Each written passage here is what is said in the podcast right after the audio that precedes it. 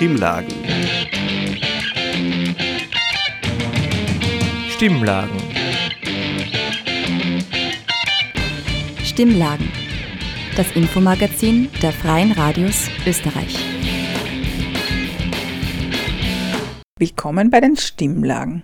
Die heutige Sendung kommt von Andi, dem alternativen Nachrichtendienst von Orange 94.0 aus Wien. Die Themen der heutigen Sendung sind Demonstration und Gegendemonstration bei einer Drag Queen Lesung in Wien, Kritik von SOS Balkanroute an Lagern in Bosnien, Fahrradbotinnenkämpfe für mehr Arbeitsrechte, die Präsentation des Pressefreiheitsindexes 2022 und eine Kurznachricht zu einem transfeindlichen Gesetz in der Slowakei. Wir sind hier, wir sind queer und Drag is not a crime. Danke für eure Solidarität. Am Sonntag, dem 16. April, kam es vor der Villa wieder an der linken Wienzeile als Antwort auf eine Drag Queen Vorlesung für Kinder zu einem Gegenprotest, organisiert von mehreren rechten Gruppierungen. Darunter waren zum Beispiel die rechtsextremen Identitären, die christlichen Fundamentalistinnen, aus der Corona-Leugner-Szene bekannte Verschwörungstheoretikerinnen sowie die Freiheitliche Jugend. Sie protestieren mit Slogans wie Vila wieder zusperren gegen eine vermeintliche Frühsexualisierung von Kindern. Als Reaktion darauf organisierte die linke und queere Community eine weitere Demo mit dem Ziel, die Villa Vida und die darin stattfindende Kinderbuchlesung zu beschützen. Im Rahmen dessen kam es zu einer verstärkten Polizeipräsenz und einigen Einsätzen. Bei der Villa Vida handelt es sich um ein queeres Community Café ein Projekt, das seit 2019 unter der Leitung von Denise Sevon de Cruz und Margaret Carter existiert. Die türkis-rosa Lila Villa, in der sich das Café befindet, gibt es schon seit den 80er Jahren und gilt als ein Fundament der queeren Community in Wien. Doch ist das nicht das erste Mal, dass es im Rahmen einer Kinderbuchlesung in Wien zu Protesten kommt. Im Juni 2022 wurde eine Drag Queen Lesung verhindert, in dem der Eingang zu einer Bücherei, in welcher diese stattgefunden hätte, zugemauert wurde. Im internationalen Raum finden solche Aktionen öfters statt. Von Impfgegnern bis zu J.K. Rowling-Unterstützerinnen, all diesen Leuten kann man anscheinend leicht weismachen, dass es die Ausgegrenzten sind, die Macht über die Privilegierten haben. Die Macht, die ich ausübe, ist die Macht, Nein zu sagen. Hör auf, Scheiße über mich zu reden und hör auf, Scheiße über meine Leute zu reden. Die Macht, die Sie haben, ist die Macht, sich ohne Inhalt als Kinderschützerinnen zu inszenieren. Aber Sie schützen nicht die Kinder, Sie schützen höchstens die Eltern. Wir lernen, die Identität von Menschen, die nicht hetero oder cis sind, ist nichts für Kinder. Nur Erwachsene dürfen wissen, was es heißt, wie ich zu sein. Die Kinder, die mir ähnlich sind, sind weiter verdammt zu jahrelangem Suchen. Sie sollen sich weiter komisch fühlen. Lasst das nicht zu. Protect Trans Kids. End Trans Genocide und erkennt mein Geschlecht an. Eine der Drag Queens, die die Kinderbuchlesung organisiert hat, äußerte sich folgendermaßen. Und mit den Kindern ist es so, ich bin selber Pädagogin und äh, ich wollte eigentlich Kindern, äh, Kindern das geben, was ich selber vielleicht damals gebraucht habe. Nach der Vorlesung habe ich sie gefragt, was ihr am besten gefallen hat. Die Antwort gefällt mir persönlich jetzt sehr gut dass alle sein können, wie sie wollen und wir alle lieb zueinander sind, Mama. Und das Kleid von der Prinzessin, die uns vorgelesen hat, sie war so schön. Äh, es zeigt halt, wie sehr die Rechten auf, auf, auf, auf, Schlagworte anspringen, ohne sich wirklich dann mit den Problemen auseinanderzusetzen. Und im Prinzip greifen sie einen Diskurs, Diskurs auf, das einfach gegen, äh, gegen Schwulenrechte, äh, gegen Transrechte mobilisiert wird, indem er Kinderschutz vorschiebt. Und das finde ich ein bisschen scheiße, dass quasi Kinder dermaßen instrumentalisiert werden von denen. Sie sagen, es geht um den Schutz der Kinder und wir sagen, das ist scheinheilig. Wenn Sie wirklich Kinder schützen wollen, dann sorgen Sie dafür, dass keine Stereotypen mehr in Schulbüchern, in Medien reproduziert werden. Dann sorgen Sie dafür, dass nicht angehörige Kinder der LGBTIQ-Community eine höhere Selbstmordrate haben. Wenn es Ihnen wirklich um den Schutz der Kinder geht, dann hätten Sie uns schützen sollen, als wir jung waren und ja, wie Ken Delicious gesagt hat, einfach da damals keine Vorbilder hatten. Wenn es um den Schutz der Kinder geht, dann müssen wir diese Vielfalt leben und wir brauchen sie überall, in den Parlamenten und auch in den Landesregierungen, sofort. Many of us are queer and we are parents. I have been a parent for almost 30 years. My daughter is 29 years old. My son is 16 years old. I've been a queer parent the whole time. and they are magnificent, they are beautiful, and they are better for it. What the right is trying to do by equating the fact that we exist with sex and sexualization and some sort of errant behavior is not new. It is just another way to push us to the margins, to make us believe that we shouldn't exist, that we do not have the right to exist, that we do not have the right to be equal members of the society, to have children, to live lives worth meaning. And we will not stand for it, not one bit. And we won't bow to it, not one bit. And we're not afraid of them, not one bit. There is no shadow that they can cast that can block our light. Dieser Beitrag wurde moderiert von Emil Zeller und Alexa Augschöll. Die NGO SOS Balkanroute erhebt schwere Vorwürfe gegen das Grenzregime der Europäischen Union zwischen Kroatien und Bosnien. Konkret geht es um das Camp Lipa bei der Stadt Bihać. Hierher werden Geflüchtete nach illegalen Pushbacks von der nahen kroatischen Grenze gebracht. Die Bedingungen an der Grenze und im Lager sind katastrophal. Die Aktivistin Fiona berichtet im Rahmen einer Demonstration vor dem Innenministerium am 19. April von den Besuchen von SOS Balkanroute in Lipa. Ein Satz von einem Gespräch mit einem Geflüchteten ist mir besonders in Erinnerung geblieben. Wir sind irgendwie meistens dort, wenn es kalt ist. Es hatte so minus 9 Grad Überall ist Schnee gelegen und wir sind zu einer alten Hausruine gegangen. Ohne Boden, ohne Fenster. Es war nass und dort haben mehrere junge Männer geschlafen. Wir haben ihnen Decken, Schlafsäcke und Schuhe mitgebracht. Alles, was sie irgendwie warm halten konnte. Und dann habe ich einen der jungen Männer gefragt, warum geht sie nicht ins Camp Lipper? Weil dort ist es zumindest warm. Er hat mich angeschaut und gefragt, ja, es ist warm. Aber hast du einmal in die Augen der Menschen dort geschaut? Die Augen der Leute im Camp Lipper sind tot. Hier friere ich vielleicht, aber die Menschen in Lipper sind schon verloren. Als ich das erste Mal das Camp Lipper besucht habe, habe ich das verstanden. Ich hatte sofort ein beklemmendes Gefühl. Es war kalt, es war leise, obwohl mehrere Dutzend Menschen dort in einem Saal waren. Und wir haben uns alle gedacht, das ist schon ein Gefängnis. Das ist bereits mehr als ein Jahr her hoch oben auf einem Berg, umgeben von einem Nationalpark, in dem keine Menschen leben, es nur Wald und Berge gibt. Nur ein schlammiger Weg, unasphaltiert, führt zum geflüchteten Lager Lipper. Mit hohen Zäunen sind die einzelnen Zellen getrennt. Gitterstäbe vor den Fenstern, überall Kameras. Zu tun gab es für die Menschen dort den ganzen Tag nichts. Ende 2020 ist das Lager abgebrannt und wurde inzwischen wieder neu errichtet. Finanziert wurde der Neubau mit 1,7 Millionen Euro durch die EU. Davon kommen laut Innenministerium etwas mehr als 820.000 Euro von der Republik Österreich. Die Hafteinheit des Lagers wurde für eine halbe Million Euro vom International Center for Migration Policy Development kurz ICMPD, errichtet, dessen Generaldirektor der ehemalige ÖVP-Chef und Vizekanzler Michael Spindelegger ist. Die AktivistInnen werfen daher dem österreichischen Staat vor, mit Steuergeld ein Abschiebegefängnis außerhalb der EU errichtet zu haben. Nun werden die Menschen, die durch illegale Ketten-Pushbacks ohne die Chance auf Asyl zu bekommen, in Polizeibussen in das österreichische Abschiebegefängnis gebracht, wo Bosnien die Drecksarbeit der EU übernehmen soll. Äh, wir haben in Österreich eine besondere Kreativität entwickelt, ähm, Dinge nicht beim Namen zu nennen. Von einem gesicherten Bereich oder einem Raum für kurzzeitige Internierung spricht der Erbauer. Von einem bloßen Anhaltezentrum liest man in diversen Zeitungen, und schließlich erklärt ein Wiener Medium heute überhaupt, dass die Bezeichnungen Abschiebezentrum und Haftanstalt für den neuen äh, Gebäudekomplex in Lipper nicht länger haltbar seien.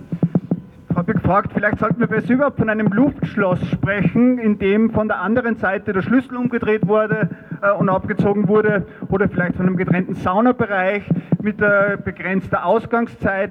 Ich frage mich, wie schwer kann es sein, ein Gefängnis ein Gefängnis zu nennen? Wir stehen heute hier und müssen tatsächlich über Begrifflichkeiten reden. Ein Gefängnis ist ein Gefängnis. Durch das Lager in Bosnien wolle die EU den Umgang mit Geflüchteten auslagern, so der Vorwurf der NGOs. Sind die Geflüchteten erst einmal in Kroatien auf EU-Boden angekommen, bekommen sie kein Asylverfahren, das ihnen zusteht, stattdessen werden sie zurück nach Bosnien geschickt, in ein Lager, das nicht von der EU oder ihren Institutionen, sondern von privaten Agenturen mit EU-Geld errichtet und verwaltet wird. So würden die Flüchtenden um ihre Rechte gebracht. Es braucht ein Aussetzen der Dublin-Abschiebungen nach Bosnien und ein Bemühen der Behörden, dass illegale Pushbacks ein Ende finden. Und es ist ein Wahnsinn, dass wir hier stehen und von den Behörden verlangen müssen, dass Gesetze auch eingehalten werden. Es braucht ab sofort eine unabhängige Menschenrechtsbeobachtung, die die Zustände dort kontrolliert und protokolliert. Denn es muss ein Ende geben mit dieser Politik des Verschleierns, des Lügens und des Schweigens. Gemeinsam mit anderen NGOs will SOS Balkanroute auf den Umgang Europas mit geflüchteten Menschen aufmerksam machen. Am 19. April sind etwa 100 Personen dem Aufruf zur Demonstration vor dem Innenministerium gefolgt. Dieser Beitrag wurde gestaltet von Stefan Resch und enthält Tonmaterial von Gerhard Kettler. Ab Mai 2023 wird das Fahrradlieferservice Miam wieder Foodora heißen und die Bootinnen wechseln vom grünen zum pinken Lieferoutfit. Mit dem Rebranding verspricht das Großunternehmen auch verbesserte Arbeitsbedingungen. Wir haben mit Robert Walasinski, der über die Initiative Riders Collective Fahrradbootinnen unterstützt, über die derzeitigen Herausforderungen für Radbootinnen gesprochen. Auf die Frage, was derzeit die größten Herausforderungen für Fahrradbootinnen von Unternehmen wie Miam bzw. bald Fedora und auch Lieferando sind, meint Robert Walasinski. Prekäre Anstellungsverhältnisse. Also es gibt einen Anbieter, der halt eben an sich nur Anstellungen anbietet, was wir sehr begrüßen. Ähm, und dann gibt es einen Anbieter, der halt 95% freie Dienstnehmer hat, unter dem Vorbehalt dazu, dass es von den Leuten ja so gewünscht ist und so weiter, ohne zu hinterfragen, weswegen dem eigentlich so ist. Und dort erleben wir äußerst prekäre Umstände, halt einfach wegen dem internen System, was dort am Laufen ist was eben auch einem freien Dienstvertrag in dem Sinn halt einfach widerspricht. Also sind quasi für uns sind es verkappte Anstellungsverhältnisse. Kannst du ein bisschen näher darauf eingehen, was für Probleme diese freie Dienstnehmerschaft für die Bootinnen darstellt? Ähm, dir fehlt mit dem freien Dienstvertrag, hast du keinerlei ähm, Arbeitsrechte und du hast auch keine Möglichkeit, aktuell kollektiv verhandeln zu können. Das heißt, du bist einfach dem Goodwill des Unternehmens ausgeliefert. Auch wenn es eine sehr große Masse an Leuten ist, hat sie trotzdem keine Möglichkeit, kollektiv für bessere Arbeitsverhältnisse einzutreten, wie das jetzt zum Beispiel im Gegensatz beim, bei den angestellten Botinnen halt sehr wohl eben passiert ist über Kollektivvertragsverhandlungen. Also als Beispiel nur, 2019 vor ersten Kollektivvertrag war es zwölfmal im Jahr 67 brutto und sonst quasi nichts. Und jetzt kriegst du einen Zehner brutto 14 Mal im Jahr plus Kilometergeld 24 Cent plus äh, Handypauschale und so weiter und so fort und Sonntagszuschläge 50 Prozent. Und das gibt es halt alles nicht beim freien Dienstnehmer. Es gibt immer wieder irgendwelche Bonuszahlungen ich sage immer, das Management gibt, das Management nimmt, so wie es gerade irgendwie im Stimmungsbild halt den, den, dem Management halt quasi passt. Ähm, das ist einmal das eine und dass ihnen auch eben trotz des freien Dienstvertrages, der ja gewisse Freiheiten an, an sich mit sich bringt, ist es durch interne Bewertungssysteme in so ein enges Korsett dann gesteckt, dass du, um auch tatsächlich Geld verdienen zu können, ergo um Schichten buchen zu können, musst du dich wie ein echter Dienstnehmer verhalten. Ohne dass du irgendeinen Ansatz der Rechte halt hättest, die mit einem Angestelltenverhältnis halt mitkommen. Fahrradbootinnen haben sich ja auch schon organisiert in Wien bzw. in Österreich generell. Es gab ja Proteste im Februar, März. Kannst du darüber ein bisschen sprechen?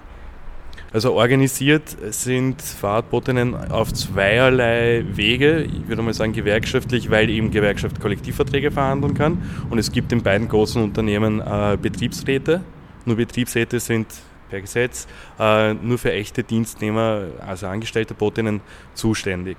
Also da hast du mal da diesen großen Unterschied eben.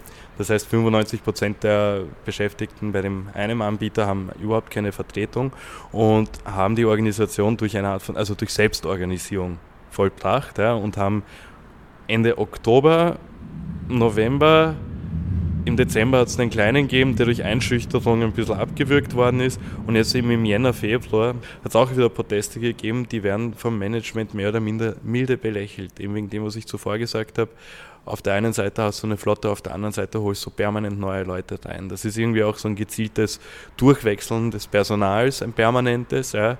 Von mir aus auch ein gezieltes Vergraulen der Leute. Wenn sie nicht mehr wollen, na, dann sollen sie halt gehen. Ich hole mir neue, die wissen nicht, was vorher war. Das quasi das kollektive Gedächtnis wird damit ausgelöscht und ich kann wieder neue Bedingungen halt setzen. Und kannst du ein bisschen erzählen, ob es international Erfolgsgeschichten gibt von Bootinnen-Mobilisierungen trotz dieser erschwerten Bedingungen? Ja, gibt es. Also vor allem muss man sagen in Mittel- und Westeuropa. Also in Deutschland ganz aktuell. In Deutschland ähm, hat es jetzt den ersten Streik bei Lieferando gegeben, weil dort um einen Tarif, also ergo Kollektivvertrag halt eben gekämpft wird. Also Lieferando ist in Deutschland auf jeden Fall unter Druck. In Spanien hat es unzählige, ich glaube an die 50 Gerichtsverfahren gegeben, die den Status eben des, des Freelance oder des Selbstständigen einfach in Frage gestellt haben und die sind alle gewonnen worden im Endeffekt. Da gibt es noch einige andere Beispiele, auch in, in den Benelux-Ländern, in Dänemark und so weiter. Ja. Und es sind eben, und in Italien auch vor allem, und es sind eben Anstellungsverhältnisse festgestellt worden. Leider sind das alles eben Einzelurteile. Das heißt, das betrifft immer nur die einzelne Person. Aber dadurch, dass das halt wirklich ins Dutzendfache schon gegangen ist, ist es auch von der Politik letztendlich zum Glück aufgegriffen worden. Und es gibt jetzt mittlerweile in Spanien das sogenannte Lay Rider. Ja, das ist eine Gesetzgebung, die sich also besonders auf, auf Lieferplattformen halt bezieht, ähm, dass wenn ich bei so einer Lieferplattform arbeite, dann bin ich automatisch geltlich als Angestellter. Da kann jetzt nicht mehr die Plattform hier hergehen und sagen, so, ich sage, das ist ein freier Dienstleister oder ein Selbstständiger, das ist ein Angestellter. Nein, es ist der Grundsatz, du bist ein Angestellter, außer die Plattform, und das ist wieder der Unterschied, nicht der Angestellte, sondern die Plattform kann beweisen, dass es dem halt eben nicht so ist. Und das Schöne an dem Ganzen ist, dass die ganze Diskussion mittlerweile eben auch von der EU-Kommission aufgegriffen worden ist und dass wir ganz aktuell um eine Richtlinie debattiert wird. Es ist schon in alle möglichen Richtungen halt eben gegangen. Und eben diese Richtlinie soll dann im Endeffekt, wird ja natürlich in nationales Recht umgesetzt, die dann halt eine klare Trennung zwischen, okay, selbstständig, dann bin ich ja wirklich selbstständig, ich habe keine Korsetts, keine keine äh, Strafmaßnahmen, was weiß ich was von der Plattform und ich kann mir aussuchen, ob ich das fahre oder nicht fahre oder ich bin halt eben angestellt, sobald ich halt gewisse, äh, sobald gewisse Faktoren da halt eben mit reinkommen. Und das soll halt eben einfach Klarheit schaffen und diesen elendiglichen Graubereich, in dem wir uns auch in Österreich einfach befinden, abschaffen. Wir danken Robert Walasinski für die Einschätzungen. Dieser Beitrag wurde von Sarah Bretschko gestaltet. Ja, ich möchte einen kurzen Einblick geben, wie es um die Pressefreiheit weltweit steht. Äh, kurz schlecht. Seit 30 Jahren gilt der 3. Mai als internationaler Tag der Pressefreiheit. Dabei wird jährlich sowohl auf Verletzungen der Pressefreiheit, aber auch auf die generelle Bedeutung einer freien Presse für die Demokratie aufmerksam gemacht. Passend zu diesem Tag veröffentlichte der Verein Reporter ohne Grenzen Österreich den neuen Pressefreiheitsindex für 2023 Österreich liegt dieses Jahr auf Platz 29. Das ist zwar zwei Plätze höher als im Vorjahr, die Punktzahl blieb aber fast unverändert. Dementsprechend kritisch bewertet Fritz Hausjell, Präsident von Reporter ohne Grenzen, das Ergebnis. Die Gesamtbilanz ist nicht ermutigend. Wir haben uns auf einem schlechten Platz verfestigt. Die Medienpolitik hat äh, ihre Aufgaben nicht geleistet, die notwendig gewesen wären, um a, die deutlich verschlechterten Rahmenbedingungen wieder in eine bessere Richtung zu bringen und vor allem auch äh, Dinge äh, zu unterlassen seitens der Regierung, äh, die die Pressefreiheit negativ äh, tangieren. Auch wenn Platz 29 von 180 zunächst nicht nach einem extrem schlechten Ergebnis klingt, ist eine derartig niedrige Platzierung für ein Land wie Österreich besorgniserregend. Wir selber, Österreich, liegen nicht im guten Bereich, das schon seit einigen Jahren, äh, sondern wir liegen im zufriedenstellenden Bereich. So heißt diese Kategorie. Damit erscheint Österreich als gelber Fleck auf der Weltkarte und ist vom grünen Ende des Rankings weit entfernt. In den grünen Bereich sollte eigentlich eine liberale Demokratie, äh, wie ich hoffe, dass Österreich äh, sich selber versteht, äh, auch wieder hinkommen, was äh, die Verhältnisse im Bereich der Pressefreiheit anbelangt. Aber von dort sind wir derzeit weit entfernt. Platz 29 äh, drückt das aus. Der grüne Bereich sind die Plätze 1 bis 8 zurzeit. Die Gründe für das schlechte Abschneiden Österreichs sind vielschichtig. Neben geleakten Chatnachrichten, die auf viel zu nahe Verhältnisse zwischen einigen PolitikerInnen und JournalistInnen hinweisen, fallen auch Faktoren wie eine geringe Medienvielfalt und die Probleme für die Finanzierung von journalistischer Arbeit. Zudem kritisiert Julia Hernböck von Reporter ohne Grenzen auch die fehlende Initiative seitens der Politik, die Pressefreiheit besser zu schützen. Wie eigentlich jetzt jedes Jahr äh, wiederholt, äh, sind wir das einzige EU-Land ohne Informationsfreiheitsgesetz. Und zwar wurde schon von der Regierung vor zehn Jahren versprochen, dass dieses Gesetz jetzt kommen wird. Dann wurde vor zwei Jahren oder mehr als zwei Jahren ein Entwurf vorgelegt. Und da liegt das Ganze noch. Und ja, das würde wahnsinnig viel verändern im Paradigma, nämlich dass grundsätzlich das Recht auf Informationen bei Bürgerinnen und Bürgern liegt. Ähm, und umgekehrt eigentlich begründet werden muss von staatlicher Seite, warum Information nicht herausgegeben wird. Auch was EU-weite Bemühungen zur Steigerung der Pressefreiheit betrifft, hängt Österreich hinterher. Das Thema Schutz für Whistleblower war letztes Jahr auch ein großes, weil Österreich da säumig war, eine EU-Rechtlinie rechtzeitig zu etablieren. Inzwischen wurde mit über einem Jahr Verzögerung am 1. Februar das sogenannte Hinweisgeberschutzgesetz ähm, verabschiedet. Es ist deswegen auch noch nicht ins Ranking eingeflossen, dass das jetzt verabschiedet wurde, weil es eben in diesem Jahr erst passiert ist.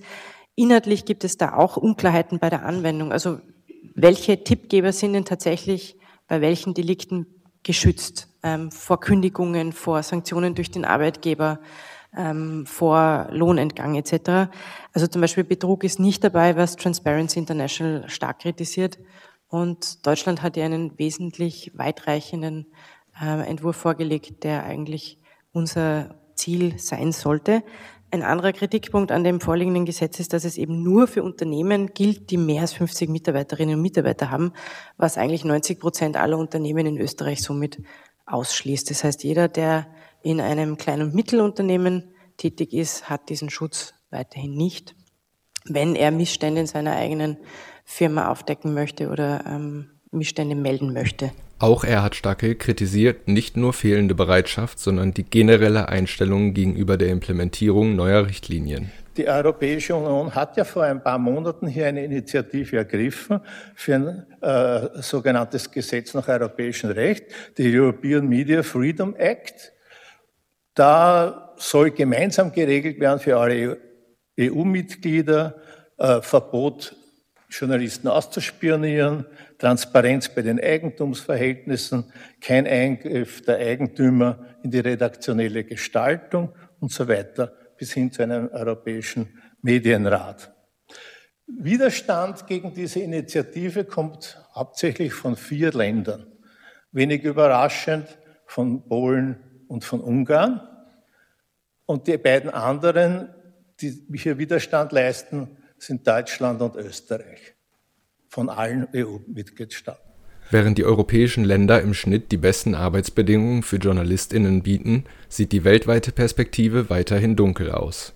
Laut Corinna Milborn liegt dies unter anderem an aktuellen Konflikten wie dem Russland-Ukraine-Krieg 70 Prozent der Länder weltweit haben eine problematische oder sehr, sehr ernste Lage. Nur 30 Prozent haben eine halbwegs okaye Lage der Pressefreiheit. Und die Lage ist sehr, sehr volatil aus verschiedenen Faktoren. Das sind erstens autoritäre Regime, die auf dem Vormarsch sind. Zweitens Kriege und drittens Desinformation, das ein ganz großes Thema ist. Das erste autoritäre Regime, da stechen, stechen natürlich die hervor, über die wir viel erfahren haben, auch im letzten Jahr, nämlich Russland und Iran. In Russland sind die letzten Reste von Pressefreiheit quasi beseitigt worden mit Beginn des Krieges. Es ist dort jetzt mit 15 Jahren Haft bedroht, falsche Informationen über die Streitkräfte. Und wie wir wissen, äh, zählt äh, schon das Wort Krieg zu diesen Falschinformationen äh, zu verbreiten. Es haben deswegen 1000, über 1000 Medienschaffende das Land verlassen seit Beginn des Krieges. Und die, die noch dort sind, stehen unter dem dauernden, unter der dauernden Gefahr, als ausländische Agenten angeklagt zu werden. Das macht auch nicht vor ausländischen Korrespondenten halt, wie man an der Verhaftung eines amerikanischen Korrespondenten gesehen hat.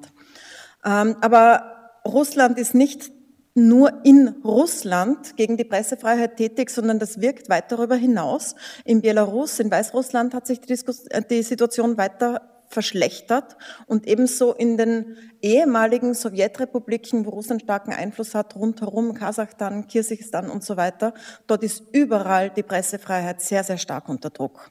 Trotzdem gibt es aber weltweit auch Länder, in denen sich die Pressefreiheit verbessert hat. Neben Ländern wie den Niederlanden oder Irland, welches mittlerweile auf Platz 2 der Rangliste steht, gibt es auch einige im Verhältnis positive Überraschungen. Ein Land, das sich verbessert hat, das ist Katar. Und daran sieht man, dass internationaler Druck etwas wirkt weil Katar als Ausrichterland der internationalen Männerfußball-WM versucht hat, äh, besser demokratischen Standard zu entsprechen. Und auch wenn es dort nach wie vor Tabus gibt und die Lage schwierig ist, hat sich dort die Lage verbessert. Das heißt, man sieht, es kann sich etwas bessern. Das Ergebnis des Presseindex bleibt jedoch problematisch und hinterlässt einen faden Beigeschmack, gerade wenn man bedenkt, dass alle nach Ende Jänner aufgetretenen Ergebnisse, wie zum Beispiel die neuesten Hausdurchsuchungen und Ermittlungen durch die Wirtschafts- und Korruptionsstaatsanwaltschaft, noch nicht in den diesjährigen Bericht eingeflossen sind und sich erst im nächsten Jahr auf Österreichs Platzierung auswirken werden. Insgesamt kein gutes Jahr für die Pressefreiheit auf globaler Ebene, aber doch positive Signale in Europa, nicht in Österreich. Österreich hat sich nicht verbessert. Andere Länder haben sich stark verbessert, den Score.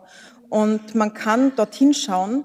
Ähm, und sich anschauen, was machen die besser? Was haben Regierungen, die sich verbessert haben in Europa, aber auch Brasilien zum Beispiel, wo der Schutz von Journalisten verbessert wurde, gemeinsam mit Reporter ohne Grenzen übrigens, auch einzelne Länder im südlichen Afrika.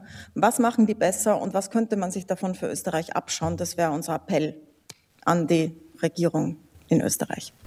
Dieser Beitrag wurde gestaltet von Toni Sikakotte.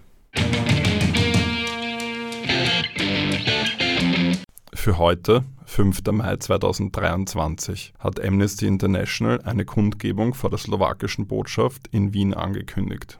Die Slowakei steht derzeit im Fokus internationaler Aufmerksamkeit.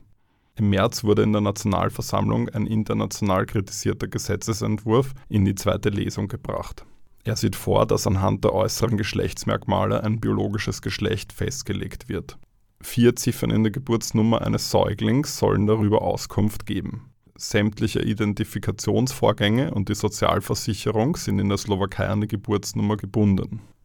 Künftig würde sie, sollte das Gesetz beschlossen werden, eine biologische Zuordnung ermöglichen. Amnesty International kritisiert, dass durch den Gesetzesentwurf Transgender, nicht-binäre und intersexuelle Menschen angegriffen werden. Denn bei fast 2% der Menschen entsprechen die äußeren Geschlechtsmerkmale nicht dem biologischen Geschlecht. Eine Reihe von Faktoren bestimmen das biologische Geschlecht. Neben den Chromosomen sind das Hormone, Hormonrezeptoren, innere und äußere Geschlechtsorgane. 1,7% der Menschen werden außerdem mit atypischen Chromosomen geboren, so dass äußere Merkmale nicht dem biologischen Geschlecht entsprechen. Sollte der Gesetzesvorschlag angenommen werden, wäre das ein deutlicher Rückschritt in der Gesetzgebung der Slowakei. Dies waren die Stimmlagen, gestaltet von Andi, dem alternativen Nachrichtendienst von Orange 94.0. Diese Sendung und alle vorangegangenen können nachgehört werden unter cba.media. Stichwort Stimmlagen.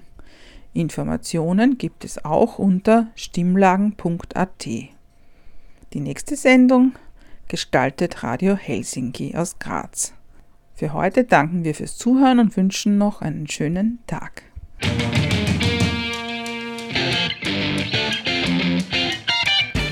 Sie hörten das Magazin Stimmlagen. Das Infomagazin der Freien Radios Österreich.